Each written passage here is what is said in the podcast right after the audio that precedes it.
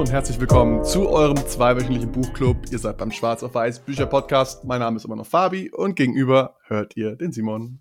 Und heute haben wir euch ein Buch mitgebracht, was euch nicht nur schöner macht, klüger macht, äh, eine bessere Haut, bessere Verdauung und rundum bessere Menschen, ähm, sondern auch, jetzt habe ich meine Prämisse vergessen, aber äh, wir haben euch das Buch mitgebracht, The, der Glukosetrick von Jessie Inhospe. Ich glaube, sie ist eine Französin. Äh, sie ist bekannt auf Instagram als Glucose Goddess und ich ich glaube bei der Folge, nur weil wir es auch schon immer wieder anteasern, äh, das ist eine Folge, wo sich lohnt, bei YouTube mal vorbeizuschauen, wenn ihr sagt, ihr wollt den Podcast vielleicht auch mit Video sehen, weil in dem Buch selbst gibt es viele Grafiken, die Sachen zusätzlich erklären, die wir auch in die Kamera halten werden.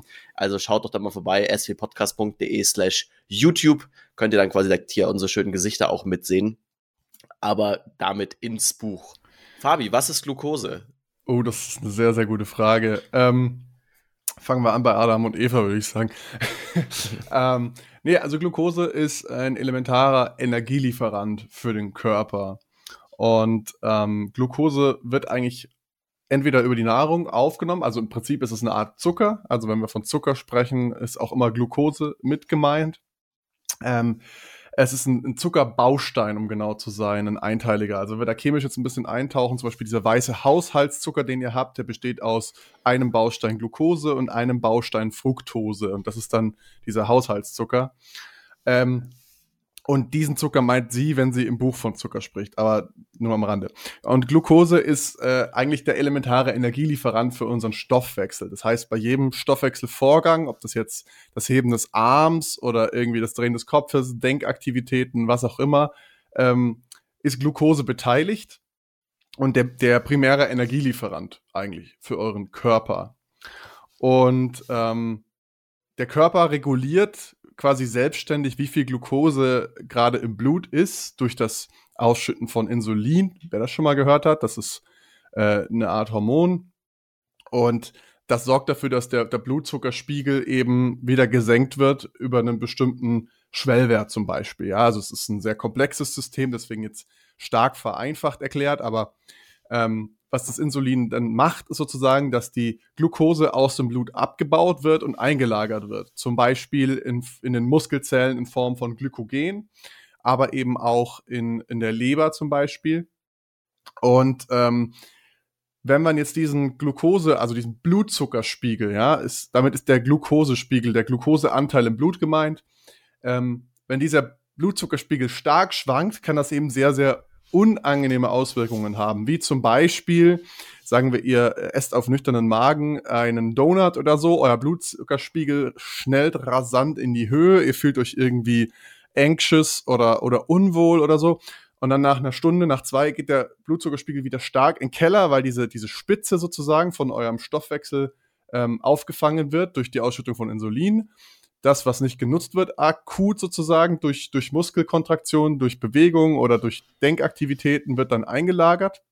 Und dann auf einmal seid ihr wieder so ein bisschen im Unterzucker und dann werdet ihr müde und schlecht gelaunt oder habt wieder eine Heißhungerattacke irgendwie, weil ihr eigentlich ähm, es nicht schafft, dass euer Blutzuckerspiegel in einem normalen Rahmen sozusagen verläuft dann.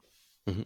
Und was ihr auch, also was ihr jetzt schon ein bisschen hört, ähm, das Buch beschäftigt sich auch viel, äh, viel mit Diabetes und ist auch, glaube ich, so ein bisschen das Schreckensgespenst, was die Autorin auch hochhält, ist halt, wenn man immer in so einem sehr verändert, sich veränderten Blutzuckerspiegel lebt, dass man sich irgendwann selbst quasi in die Diabetes äh, Typ 2 hineinarbeiten kann. Äh, es gibt Typ 1 und Typ 2 bei der Diabetes. Ähm, typ 1 ist angeboren, ist was, was ihr eigentlich nie wieder wegbekommt, wo ihr euer ganzes Leben lang ähm, Insulin spritzen müsst, also quasi immer halt diese Regulierung dann von außen übernehmen müsst, ob das kann manuell ist mit Spritzen oder mit so Pumpen oder so. Und Typ 2 kann auch sich im Laufe des Lebens viel entwickeln. Das ist auch das, was man kennt als Schwangerschaftsdiabetes. Also nicht, nicht so rum. Schwangerschaftsdiabetes ist quasi eine Form von Typ 2 Diabetes. Und es quasi so das Ziel ist und auch so das Ziel des Buches, euch davor zu bewahren, in dieses, in dieses Typ 2 reinzuspringen oder reinzukommen, was halt in der modernen Gesellschaft viel vorkommen kann. Dazu später im Buch und später auch in der Folge ein bisschen mehr, wieso. Ähm, und auch aufzeigt, man hat einfach ein besseres Leben, wenn der Glukosespiegel konstant ist, weil ihr mehr Energie habt und eben genau das, was Fabi gerade gemeint hat. Ganz schlimm, so diese Energiepeaks sind uns eigentlich egal. So, ja, es ist irgendwie geil, mehr Energie zu haben. So, klar, irgendwie ungeil, sich in Diabetes reinzufressen. Auf der anderen Seite, in dem Moment fühlt sich's geil an, so wenn ihr euch eine, eine Schokolade reinklöppelt, so, oder halt das Gefühl habt von, oh, irgendwie geht's mir gerade gut. Ähm, aber halt der Punkt ist dann, dass dieser, dieser Kater-Effekt, wie ihr ihn vielleicht auf dem Alkohol kennt oder so, ähm, Ne, halt dann nach einer Stunde oder so, wenn das wieder abgebaut wird und gerade wenn man über einen sehr hohen Peak kommt, dann wird sehr, sehr viel Insulin in dem Moment ausgeschüttet und ihr knallt ganz heftig runter. Und das ist genau dieser Punkt, den ihr merkt, so auch alle Stunde, keine Ahnung, brauche ich einen neuen Kaffee mit Zucker oder brauche ich irgendwie neu, brauche ich was zum Snacken, habe ich Hunger und so weiter und so fort. Der Mensch ist dafür eigentlich nicht ausgemacht. Also der Mensch muss nicht neunmal am Tag essen. So, ihr habt genug äh, Kalorien in, überall eingelagert. Aber ich glaube, dazu mal erstmal ganz spannend, wo wird überhaupt alles Glucose genutzt, wo wird es eingelagert im Körper und wieso werdet ihr eigentlich erst als Ultima Ratio, wenn es nicht mehr gut klappt, dick?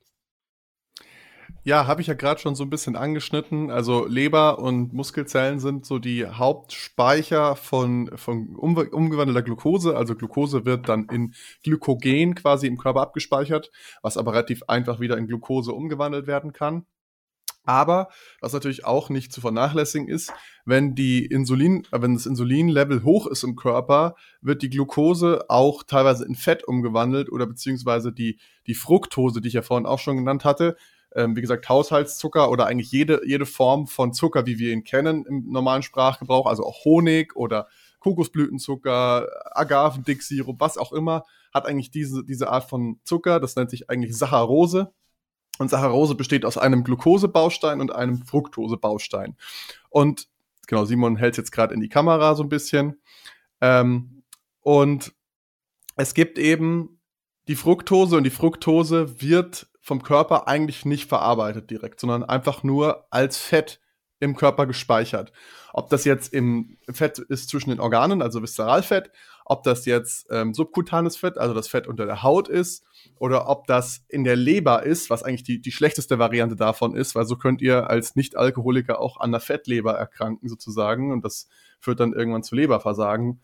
Ähm, äh, das sind so die, die, Hauptspeicherorte eben von diesen, diesen beiden Zuckerarten und Simon hat es auch gerade schon in die Kamera gehalten. Es gibt jetzt nicht nur Zucker, weil, weil Zucker ist eigentlich nur ein kleiner Baustein, sondern es gibt eben auch andere Kohlehydrate, sage ich jetzt mal in Anführungszeichen, ähm, die vom Körper anders verwertet werden. Also zum Beispiel Stärke ist so der, der Hauptenergielieferant äh, eigentlich für uns, weil wir, wenn wir Brot essen, Nudeln, Reis, was auch immer, irgendwie alles enthält Stärke und Stärke besteht aus ganz vielen kleinen Glukosemolekülen und Ketten, die dann im Körper durch ein Enzym, das nennt sich Alpha-Amylase, aufgespalten wird, eben in die Glukosebausteine, sodass der Körper das verwerten kann. Da gibt es einen ganz einfachen Test, wie man das mal selber ausprobieren kann, weil die Alpha-Amylase ist eigentlich in unserem ganzen Verdauungstrakt, das heißt auch im Mund. Und wenn ihr jetzt ein Stück Brot nehmt und sehr, sehr, sehr, sehr lange drauf kaut, also so eine Minute lang drauf rumkaut, dann findet diese Reaktion der Spaltung der Stärkketten bereits im Mund statt und das Brot schmeckt irgendwann süß. Und auf der anderen Seite gibt es eben noch die sogenannten Ballaststoffe. Das sind auch mehr oder weniger Kohlehydrate, die der Körper aber eben nicht zu Glucose zerlegen kann, auch wenn der Grundbaustein der gleiche ist. Ähm, einfach durch die Struktur, also die chemische Struktur in dem Fall dieser, ähm, dieser Ballaststoffbausteine, kann der Körper die nicht umwandeln in Energie. Und das heißt, wenn ihr Ballaststoff äh, aufnehmt, jetzt zum Beispiel Salat esst oder so, dann werden die relativ, also die werden zwar zerkleinert durchs Kauen und durch die Magenaktivität und so weiter, aber die werden relativ unverdaut wieder aus dem Körper ausgeschieden. Und ähm, das sind eben die drei, sag jetzt mal, pflanzlichen Bausteine, äh, die wir zu uns nehmen, ähm, hauptsächlich über die, über die Nahrung. Aber theoretisch kann der Körper auch aus anderen Energieformen, äh, zum Beispiel Proteinen und Fetten, wiederum Glucose herstellen. Also er ist nicht unbedingt darauf angewiesen, dass wir ihm in ultra großen Mengen Kohlenhydrate zuführen, wie das durch unsere moderne Ernährung der Fall ist. Das ist auch so ein bisschen der Punkt. Also eigentlich kann man sagen, ihr braucht überhaupt gar keine Kohlenhydrate. Also Kohlenhydrate ist in dem Fall wirklich äquivalent zu betrachten mit Glucose. Die braucht und quasi dann eben die Stoffe, die Fabi gesagt hat, sind dann Unter Unterteile davon. Ihr müsst gar nichts davon essen So, ihr könnt komplett sagen, hey, das kann der Körper alles selbst herstellen. Äh, Im Buch wird so ein bisschen das Beispiel gezogen zu den Pflanzen, die Photosynthese machen, aber ähnlich zu dem können wir Menschen auch quasi uns diesen wichtigsten Energiebaustein.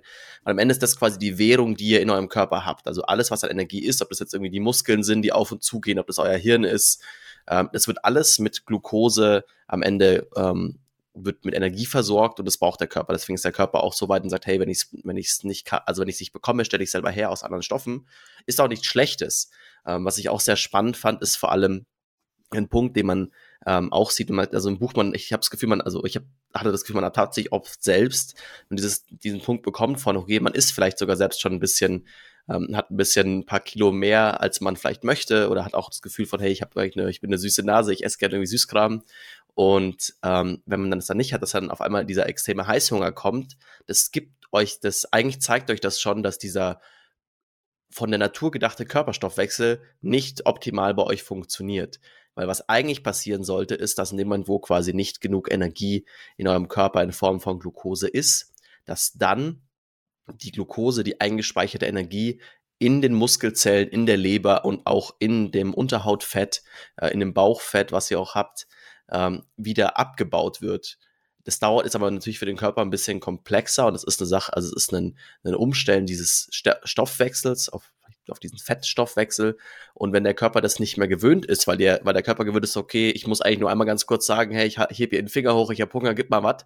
Und dann kommt irgendwie das Snickers reingeschoben, dann sagt der Körper, hey, ich mach doch lieber das, das ist doch einfacher für mich.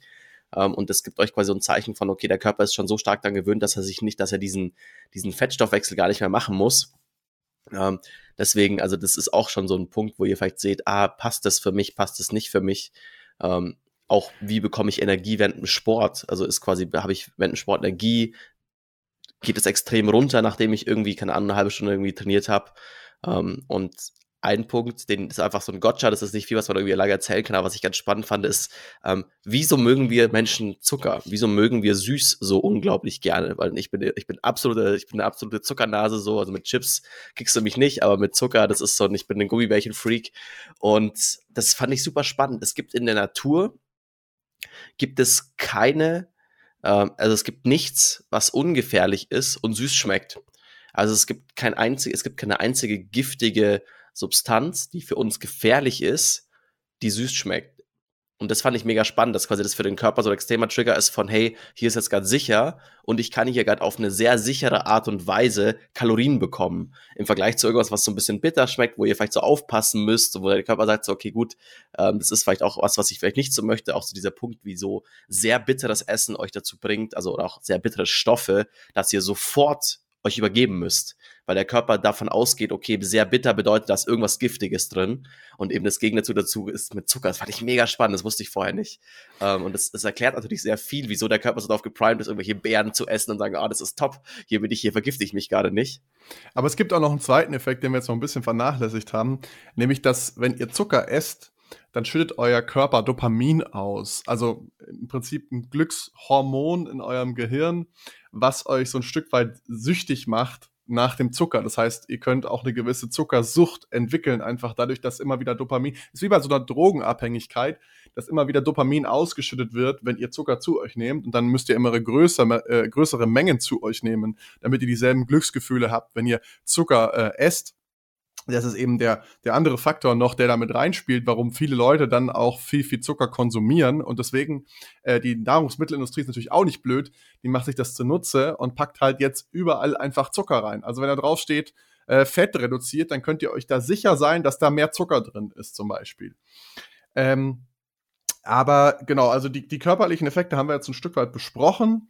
Was wir jetzt noch ein bisschen vernachlässigt haben, auch ist so ein bisschen dieses, was sind die Konsequenzen davon? Also es gibt da verschiedene Krankheitsbilder, Simon hat schon angeschnitten, zum Beispiel Diabetes Typ 2, der sich daraus entwickeln kann, wenn ihr einen sehr unregulierten Blutzuckerspiegel habt. Also unreguliert im Sinne von, ihr habt starke Schwankungen zwischen ähm, Nahrungsmittelzufuhr und dann wieder Blutzuckerabbau und so weiter. Das ist das eine. Ähm, dann diese, diese metabolische Flexibilität, die Simon gerade angesprochen hat. So nennt sich das quasi, wenn euer Körper gut zwischen, zwischen Fettstoffwechsel und äh, Glukosestoffwechsel um, umswitchen kann. Das ist auch. So, sorry, da muss ich ganz kurz sagen, das ist immer so geil, wie einfach ich irgendwie, ich erzähle irgendwas, ich laber so vor mich hin, du bist so, ja, okay, hier ist das, hier ist der Fachwort, hier ist das Fachbegriff dafür. Äh, falls hier für die Nerds da draußen, wer es wirklich ganz genau wissen will. äh, auch hier, ein einfach Ding habe ich mir auch aufgeschrieben. Äh, wenn ihr mehr als 85 Milligramm pro Deziliter äh, Zucker im Blutzuckerspiegel habt, ab dann habt ihr ein erhöhtes Gesundheitsrisiko. Ich habe keine Ahnung, was es bedeutet. Also ich habe, ich weiß, was die Zahl bedeutet, aber zurück zu dir. ja, danke, danke für diesen Fakt. Ähm, auf jeden Fall diese, diese sogenannte eben metabolische Flexibilität. Das heißt, ihr könnt gut zwischen Fettstoffwechsel und äh, Kohlehydratstoffwechsel umswitchen. Das ist eigentlich auch die Basis für zum Beispiel ketogene Diät. Das heißt, ihr, ihr esst Low Carb, äh, wie das Neudeutsch heißt. Und ähm, was dabei passiert, ist eben, dass euer Insulinspiegel konstant niedrig bleibt. Wenn der Insulinspiegel niedrig bleibt, wird im Körper quasi signalisiert, okay, wir müssen kein Fett einlagern, sondern wir öffnen die Fettzellen und dabei wird dann angefangen, Fett zu verbrennen eben aktiv. Deswegen funktioniert so eine Low-Carb-Diät in der Regel relativ gut. Und wenn ihr dann aufhört mit der Diät, habt ihr eben diesen typischen Jojo-Effekt, weil ihr eben auf einmal wieder einen erhöhten Insulinspiegel habt und dann äh, der Körper sagt, okay, wir müssen jetzt, wir müssen jetzt Fett einlagern für die harten Zeiten.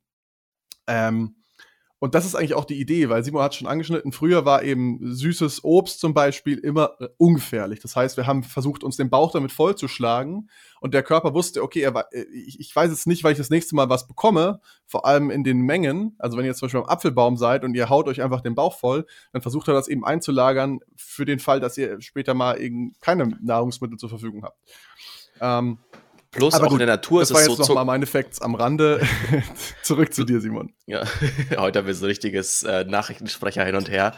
Ähm, zurück, hier, zurück nach Moskau. Ähm, und zwar, was ganz spannend ist, auch in der Natur, deswegen ist es auch für euch euren Körper weniger Problem, ist in der Natur kommt eigentlich, also kann man eigentlich ausschließlich sagen, es kommt nie Glucose ohne Ballaststoffe vor. Also ihr könnt Glucose, wenn ihr euch von rein natürlichen Produkten ernährt, könnt ihr nicht ohne Ballaststoffe essen. Und man kann eigentlich so Und Schokobananen sind keine natürlichen Produkte, gell? auch, äh, fand ich auch ganz in seinem Buch, auch die Bananen, die wir heutzutage essen und die Äpfel sind eigentlich keine natürlichen Produkte. So, die sind über Jahrhunderte gezüchtet worden, um süßer zu sein, um größer zu sein. Ähm, um, weil es einfach den besten Leuten besser schmeckt. Aber auch so ein bisschen dieser Punkt, ähm, eben das kommt nie, auch ein Apfel hat ja viele Ballaststoffe. Also ein Ballaststoff, das ist eben diese Kette, dieses, diese Zellulose, die um dieses süße Wasser, was quasi in den einzelnen Apfelzellen drin ist, ähm, drumherum ist. Das gleiche bei Beeren, das gleiche bei der Banane auch. Auch wenn man sagt, man schaut sich die Ursprungsbanane an, dann ist die auch viel weniger süß oder auch der ursprüngliche Apfel ist viel öfter wirklich einfach auch sauer, hat auch sauren Geschmack. Ähm, also heißt es immer, ihr esst immer auch mit die Zellulose, also die Ballaststoffe. Und dadurch werdet ihr auch irgendwie satt. Also versucht mal irgendwie, ich meine, das ist auch wieder so dieses, ja, viele Sachen hat, hat jeder von euch schon mal gehört, so, aber halt dieses, ähm, versucht mal irgendwie einen Apfelsaft zu trinken, einen Liter, so, gar kein Problem. So kann ich mir easy reinknallen. Was ist in einem Apfelsaft drin? Vermutlich irgendwie so zehn Äpfel. Versucht mal zehn Äpfel zu essen. So, ist fast nicht möglich, weil ihr davor einfach satt seid. Da kann man, hey, so, ich habe es langsam genug, passt schon.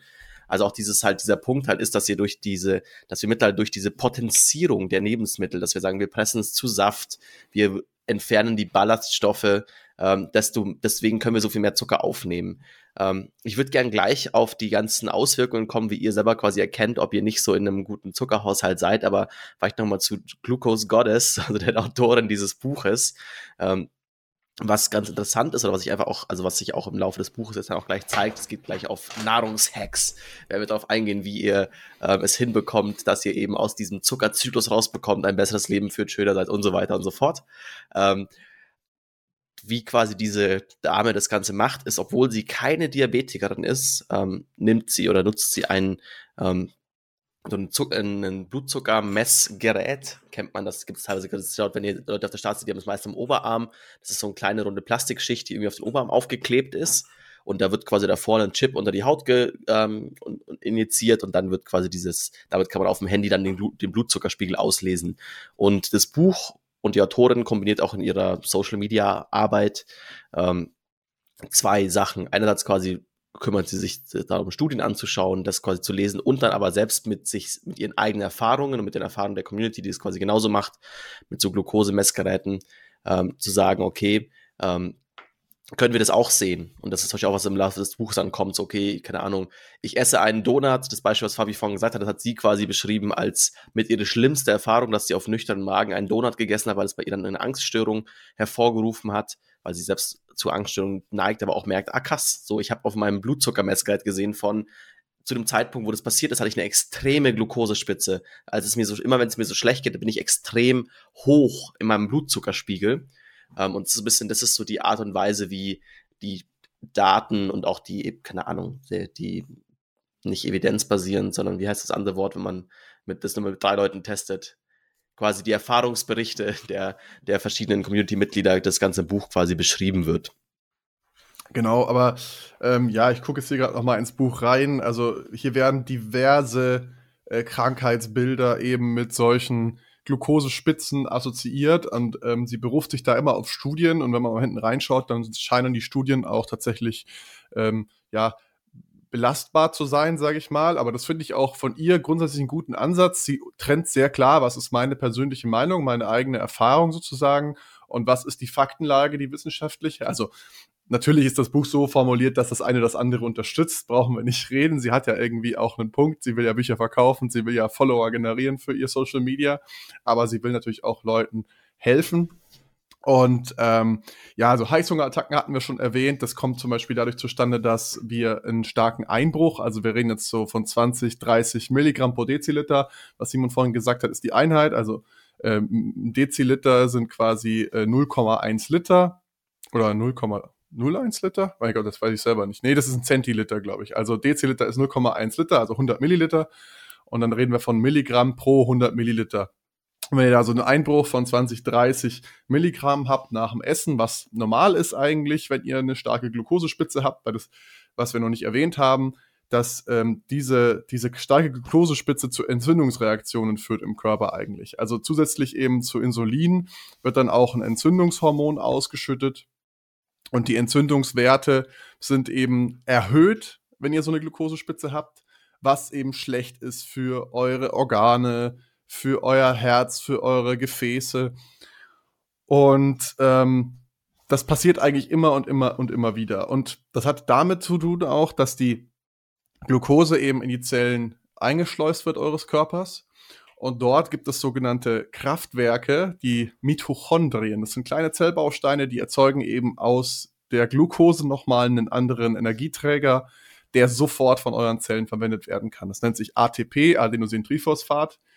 Ähm, da müsst ihr jetzt nochmal äh, irgendwie ein YouTube-Video zu gucken oder so, aber das, ist, das sprengt jetzt ein bisschen den Rahmen, da nochmal einzusteigen. Aber was ihr euch einfach merken müsst, ist, ähm, die Mitochondrien verarbeiten die Glucose zu zellulärer Energie und die haben ein festes Arbeitstempo. Und wenn ihr jetzt immer mehr Glucose hinschafft, dann sind die irgendwann überfordert äh, und quittieren den Dienst. Und dann habt ihr eben diesen, diesen Crash sozusagen, wenn euer Blutzuckerspiegel abfällt. Weil was ja passiert ist, aus, aus dem Blut raus wird die Glucose in die Zellen eingespeist und da bleibt sie erstmal, bis sie verarbeitet wird. Ob das jetzt Umbau in Fettzellen ist oder ob das jetzt direkte Energie äh, ist, dann für die Muskeln oder was auch immer aber äh, dort bleibt sie erstmal und wenn ihr zu viel dann in den, in den Zellen drin habt, dann werden die Mitochondrien äh, langsamer arbeiten oder aufhören zu arbeiten. Da hat sie ein sehr schönes Bild im Buch auch von dem Opa, der quasi im Kohleführerstand eines Zuges steht. Also man sagt, man stellt sich vor, kann man vielleicht auch im Rückbezug auf unser letztes Buch, könnt ihr die Folge auch mal reinhören, ging es auch ein bisschen um Kohle, ganz anderes Bild, aber fällt mir gerade ein. Ähm, steht quasi in, also in einer Kohleverfeuerung für einen Dampfzug und dann habt ihr quasi die Kohle und der Opa, der nimmt seine Schaufel und schöpft das nach und nach eigentlich relativ konstant, damit der Zug konstant weiterfährt, in den Ofen rein.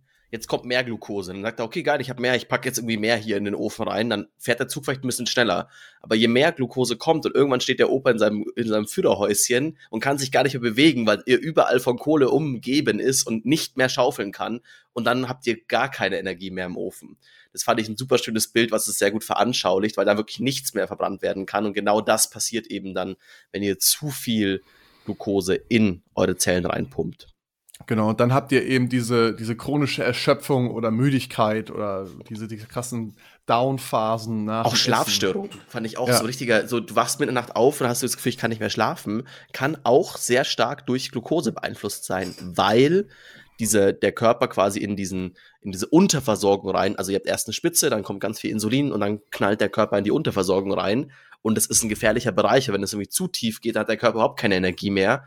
Äh, und deswegen wacht ihr natürlich auf und habt dieses Ding von, oh, ich muss jetzt schnell Zucker zu mir nehmen, um aus dieser Unterversorgung rauszukommen. Dann kommt euch der Punkt, dann nehmt ihr nicht irgendwie Moderatzucker zu euch, sondern dann knallt ihr euch, keine Ahnung, heiße Milch mit Honig rein, dann habt ihr wieder eine Spitze, könnt ihr erst wieder gut schlafen und dann äh, wacht ihr aber wieder irgendwie auf, weil ihr das Gefühl habt von, ich bin unten drunter und so habt ihr dann, dass ihr einfach mal pro Nacht irgendwie aufwacht, weil der Körper immer dieses Warnsignal sendet von Achtung, Achtung, wir sind hier in der Unterversorgung.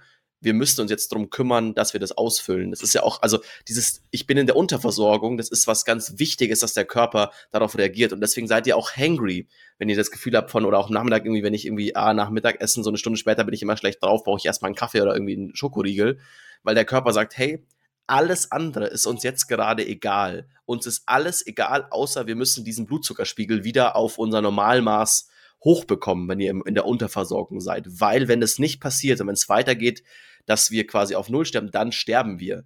Und das ist halt genau auch dieser, also das kann auch passieren, wenn man als Diabetiker sich zu viel Insulin spritzt. Das ist genau dieser Punkt, dass man auch in diese Kasse Unterversorgung kommt.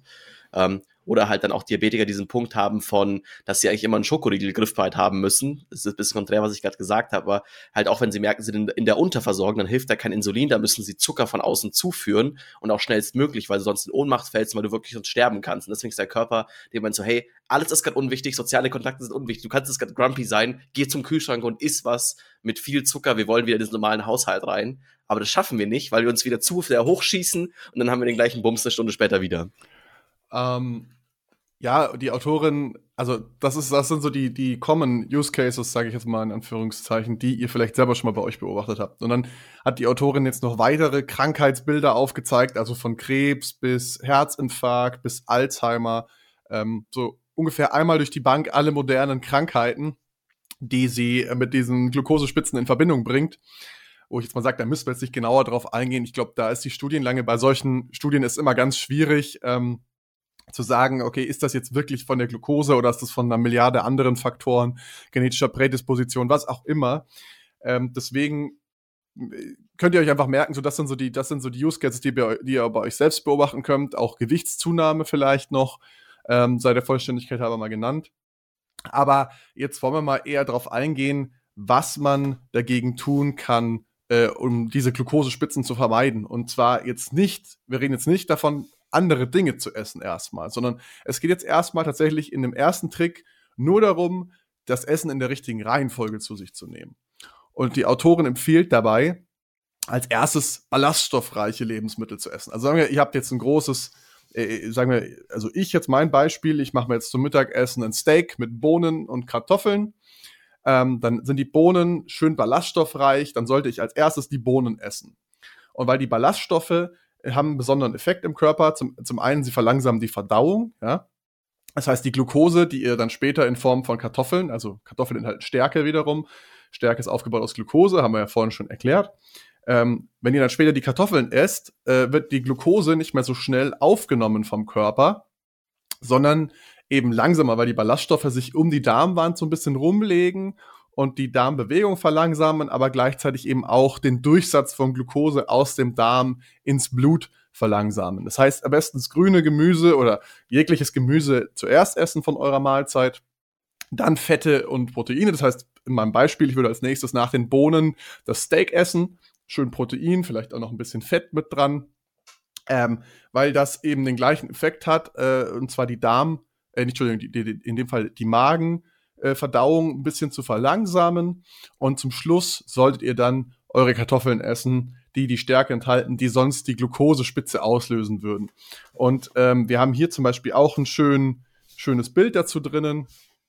Zuerst äh, oben einmal die, die Käse, Macaroni, ohne, äh, ohne quasi die richtige Reihenfolge einzuhalten einfach nur die Käsemakaroni gegessen und dann einmal die Möhre mit Hummus zuerst, weil Hummus auch sehr fettreich ist. Möhre hat Ballaststoffe und ihr seht in der Grafik, die, äh, Gluko Gluko die Glukosespitze wird abgemildert. Auch da quasi so eben, jetzt, ihr wisst selber, dass ihr alle gesund essen solltet und so, aber wirklich erstmal sagen, okay, mit dem, was kann ich machen, ohne mich groß zu verändern. Das finde ich auch ganz schön bei diesen Hacks, dass es wirklich kleine Steps sind, kleine Steps sind, ähm, Steps. Weil zum Beispiel auch, wenn ihr sagt, ihr esst zum Beispiel einen Burger, ist es genauso. Ihr könnt den Burger als Ganzes essen, dann habt ihr das Problem, dass quasi alles gleichzeitig in den Körper kommt. Oder ihr sagt quasi, hey, ich esse als erstes den Salat und die Tomaten, dann esse ich den Fleischpatty ähm, und dann am Ende quasi nehme ich das Brot und dipp damit noch die Soße zusammen und dann die Pommes hinterher. Habt ihr auch diesen Effekt, dass es quasi als erstes, ähm, dass ihr quasi erst die anderen, also ballaststoffreiche, fettreiche Sachen im Körper habt, obwohl ihr was sehr ungesundes esst wie ein Burger. Also es macht den Burger jetzt nicht ungeschehen, aber es macht es auf jeden Fall so ein bisschen besser ähm, und quasi da die richtige Reihenfolge einzuhalten. Wenn ihr sagt, hey, ich mache mir jetzt Nudeln mit Tomatensoße, da ist natürlich kein bisschen oder ganz wenig Ballaststoffe, also drin. Deswegen macht es da zum Beispiel Sinn, euch vor dem Essen einen Salat zu machen. Also auch, was ich ganz interessant finde, so in dem Buch, sie kommt auch immer wieder ein bisschen darauf zurück, aber eigentlich so wie unsere Eltern oder wie teilweise ähm, gesellschaftliche Traditionen es über die Jahrhunderte entwickelt hat zu essen, ist oftmals gar nicht mal so schlecht.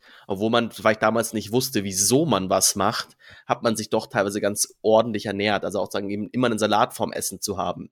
Ähm, so, oder dann Fleisch zuerst und dann Sättigungsbeilagen, alles was eben Kartoffeln, äh, Nudeln und so weiter, ganz zum Ende, weil man natürlich vielleicht auch gesagt hat, ich will das gute Fleisch quasi, ich will dafür denn noch Hunger haben und das nicht davor mit Nudeln vollgestopft haben und dann das Fleisch übrig lassen. Aber so diese Reihenfolge auch da zu nehmen, äh, kann wahnsinnig viel helfen. Okay, ihr merkt so, ich habe das, ihr habt das vielleicht in eurem Essen nicht, ähm, dann baut doch davor was Kleines ein. Genau, also ähm, das hat Simon quasi auch schon. Mit Hack 2. Ja, Sorry. Simon hat schon äh, Hack 2 ein bisschen vorgegriffen, einfach. Äh, baut einfach eine grüne Vorspeise ein, weil grün heißt eigentlich, grüne Lebensmittel heißt eigentlich immer ballaststoffreich, wenig äh, Kohlenhydrate, wenig Glucose in der Form dann, die ihr euch zu, zu euch nehmt.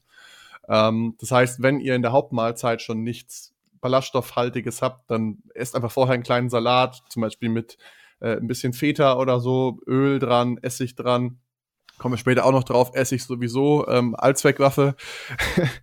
ähm, und ähm, esst das einfach vor eurer Hauptmahlzeit. Gehen wir zu Hack Nummer drei. Ähm, das fand ich auch sehr, sehr spannend.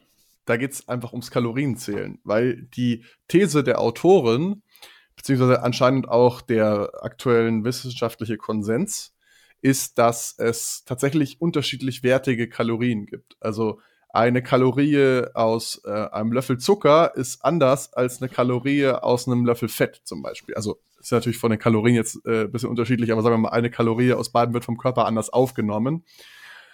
Das heißt, für euch, wenn ihr zum Beispiel den Zucker zuerst esst, nehmt ihr ähm, und das ist wohl die aktuelle These, mehr Kalorien zu euch aus der Nahrung, die ihr esst, als wenn ihr jetzt das in der Reihenfolge esst, wie wir das zum Beispiel gerade gezeichnet haben. Also wenn ihr die, die Lebensmittel in der in Anführungszeichen richtigen Reihenfolge esst, dann nehmt ihr eben weniger Kalorien auch auf aus der Nahrung. Das heißt, ihr könnt auf dem Papier die gleiche Kalorienmenge essen.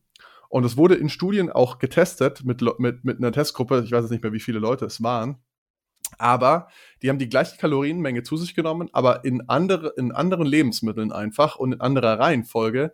Und die Kontrollgruppe hat nicht abgenommen und oder sogar zugenommen. Und die äh, Testgruppe, die quasi die richtigen Lebensmittel gegessen hat, in der richtigen Reihenfolge, hat abgenommen, obwohl die Kalorienmenge exakt gleich war. Ähm, das fand ich mega spannend ja, da muss ich sagen, das, das, der Hack hat mich nicht so gecatcht, irgendwie habe ich auch nicht so verstanden, aber gut, wie du schon sagst, es ist so ein bisschen wissenschaftlicher, ja, Konsens, Theorie, das zu sagen. Ich finde es nicht schlecht, weil sie, also was sie halt vor allem schafft, dass sie halt einem nicht sofort das Gefühl gibt von, ich muss meine komplette Ernährung von 0 auf 100 umstellen, sondern quasi mit einzelnen kleinen Schritten.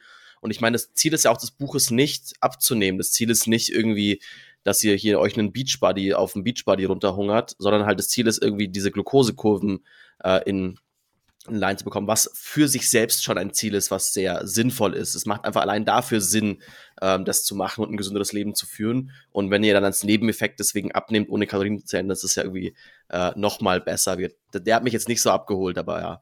Ähm, was, ich, was mich tatsächlich dagegen sehr abholt, ist, äh, sie nennt es Hack Nummer 4, nieder mit der Frühstückskurve.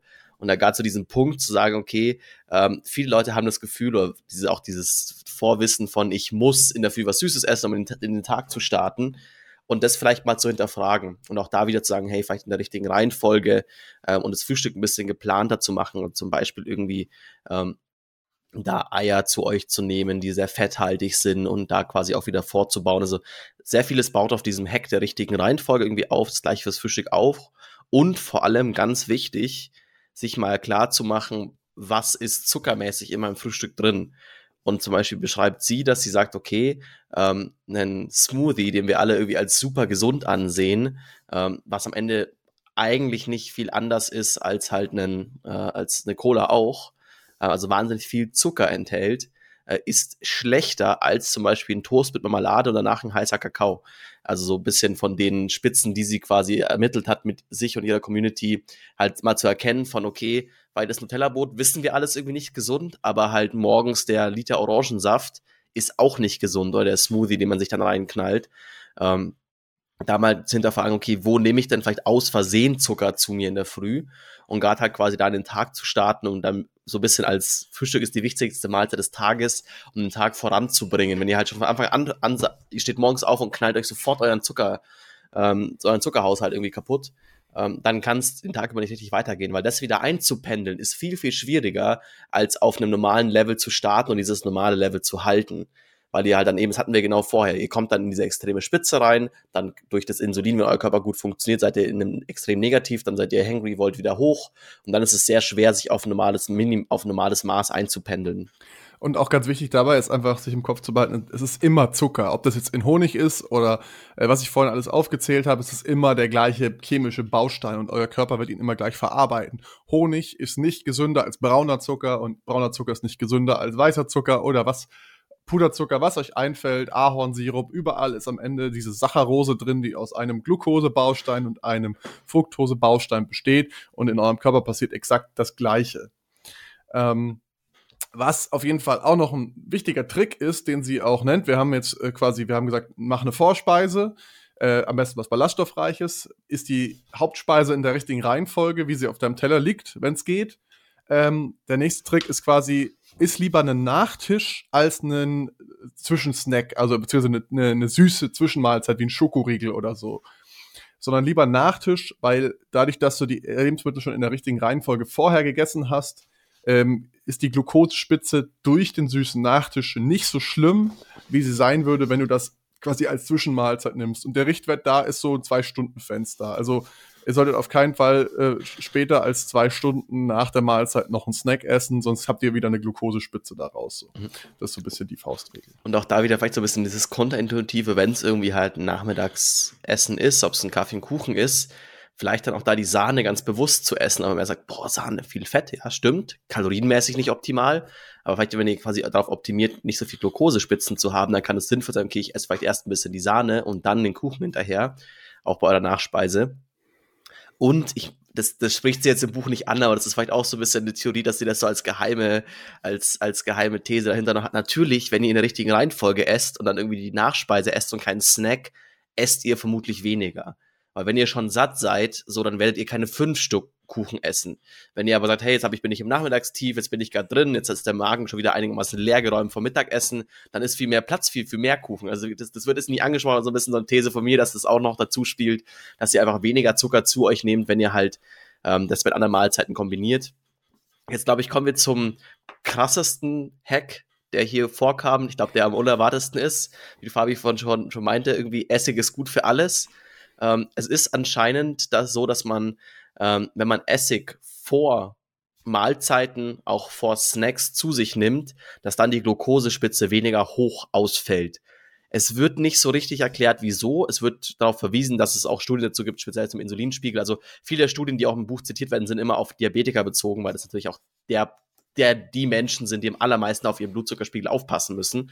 Weil sie sonst sterben. Um mich die man aber natürlich auch gut tracken kann, weil die alle mittlerweile diese, äh, die, wie Simon schon erwähnt ja. diese Paddies auf dem Arm haben, wo halt 24 Stunden am Tag der Glucose-Blutzuckerspiegel äh, gemessen wird. Also das ist natürlich auch relativ einfach, weil das Equipment ist meistens schon da, dann solche Leute in Studien zu äh, als, als Testpersonen zu verwenden. Stimmt. Aber da eben wohl, also das Essig, die meisten nehmen Apfelessig, weil er am besten schmeckt, halt vor einem Snack, vor einer Mahlzeit euch hilft, die Glukosespitzen ähm, tiefer zu halten und nicht, dass sie nicht so ausschlagen. Ähm, einfach sagen, hey, ich nehme einen Esslöffel Apfelessig, packe ihn irgendwie einen halben Liter Wasser und trinke das davor schnell. Ähm, das so macht 20 natürlich, Minuten vorher ist laut der Autorin de, der ideale Zeitraum. So. Ja, das macht natürlich dann die Schokolade nicht wieder besser. So, ihr wisst alle, was für euch, so, wir müssen euch nicht erzählen, was für Lebensmittel gut sind, welche schlecht sind. Das glaube ich, wisst ihr alle. Aber ganz sagen, okay, wenn ich dann irgendwie hier snacke und sage, okay, ich, ich nehme eine Tüte Gummibärchen oder auch nur eine Handvoll, dann macht's der Essig natürlich davor nicht ungeschehen, aber er macht zumindest diese Glukosespitze besser und kann euch vielleicht dauerhaft helfen, dass ihr dann weniger Süßkram esst, weil ihr eben aus diesem hoch runter Teufelskreis rauskommt. Und was die Autorin macht, ist, sie, sie mischt einen Esslöffel Essig mit einem halben Liter Wasser oder so, rührt das um und trinkt das dann. Also das ist so die, die Einnahme. So ein Esslöffel ist ein guter Richtwert. Äh, und wenn euch das zu eklig ist für den Anfang, dann fangt mit weniger Essig an. Weniger ist immer noch besser als gar keiner. Ähm, aber genau, das ist so der, der Hack quasi für zwischendurch, wenn ihr gar nichts machen könnt. Gerade wenn ihr jetzt keinen Salat reinschieben könnt vom Schokoriegel oder was auch immer, dann esst einfach einen kleine, kleinen Löffel Essig, so dann ähm, ist es ist es immer noch besser für euren Blutzuckerspiegel. Hm. Der nächste Hack. Wieder, der ja. nächste Hack. Ich, ich nenne ihn den Opa-Hack. Ich nenne ihn den Opa-Hack, weil das ist auch wieder was, das haben eure Opas und Omas schon richtig gemacht. Bewegung nach dem Essen. So einen schönen kleinen Verdauungsspaziergang. Kann man auch zeigen, hält die ähm, Glukosespitzen, flacht die Glukosespitzen ab und hilft euch quasi da einen, einen glatteren Zyklus zu behalten. Also einfach nach Mittagessen, einmal im Block. Sie spricht nicht von richtig Sport. Sport kann man auch machen, wenn man Bock drauf hat, wenn die meisten in dem Alltag nicht einbauen können. Aber so eine kleine Runde um den Block rumlaufen, äh, tut vielleicht eh ganz gut und ist extrem gut, um die Glukosespitzen geringer zu halten. Genau, und die letzten zwei Tricks, da gehen wir jetzt auch schnell durch. Also das eine ist quasi, wenn ihr einen Snack haben wollt, dann esst lieber einen herzhaften Snack als einen süßen. Wie Simon schon gesagt hat, er ist kein Chips-Mensch, aber die Chips wären an der Stelle halt besser als der Schokoriegel, weil die haben halt Stärke drin. Stärke wird langsamer vom Körper in Glucose umgewandelt als jetzt der Zucker sozusagen. Der wird schneller umgewandelt in, in Glucose und verwertbar und dann ist die Glukosespitze halt auch nicht ganz so hoch.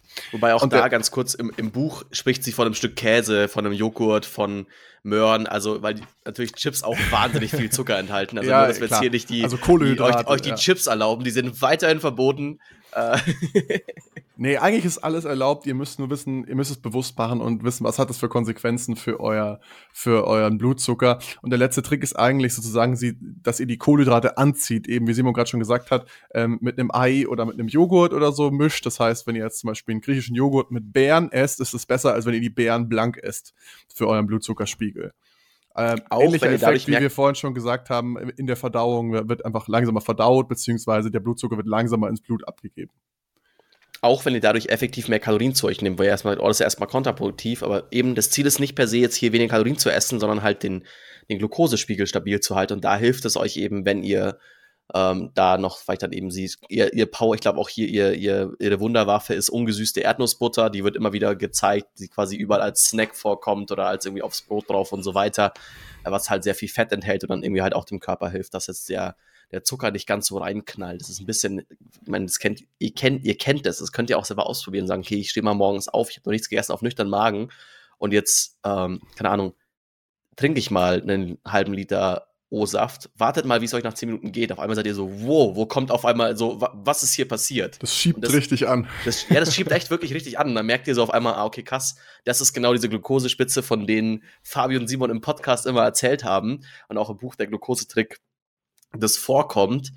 Und dann habt, ist das der Zeitpunkt, um davon euren Liebsten zu erzählen. Die Ehefrau, der Ehemann, der Lieblingsmensch, der gerade neben euch sitzt, der den Podcast noch nicht hört. Da sagt ihr jetzt, hey, ich weiß jetzt, wieso es mir jetzt so geht. Du musst auch den Schwarz auf Weiß Bücher Podcast hören. Vielleicht speziell diese eine Folge, die wir jetzt hier haben. Sonst haben wir auch viele tolle andere. Deswegen, egal wo ihr gerade seid, ihr könnt den Podcast abonnieren, äh, liken, Kommentare hinterlassen. Wir lesen alle Kommentare, die es gibt. Also meisten auf YouTube. Da ist es für uns am einfachsten. Äh, sonst natürlich auf Spotify kann man leider nur Bewertungen lassen, aber auf iTunes, wir lesen jeden Kommentar, der reinkommt gut wie schlecht. Wir freuen uns natürlich über gute mehr als über schlechte, aber das wisst ihr selber. Ähm, und sonst seid wieder dabei in zwei Wochen, wenn das nächste Buch kommt. Und da kann man, glaube ich, schon mal so ein bisschen anteasern. Es wird euch wieder dabei helfen, eure Beziehung zu retten, euer, eure zwischenmenschliche Kommunikation zu verbessern. Also auf jeden Fall was, was ihr nicht verpassen dürft. Deswegen jetzt sofort auf Folgen, Like, Glocke, wo auch immer ihr was klicken müsst, damit ihr das in zwei Wochen nicht verpasst, ist jetzt der Zeitpunkt, das zu machen. Los! Ansonsten haben wir uns in zwei Wochen wieder. Macht's gut. Bis dann. Ciao, ciao. Ciao.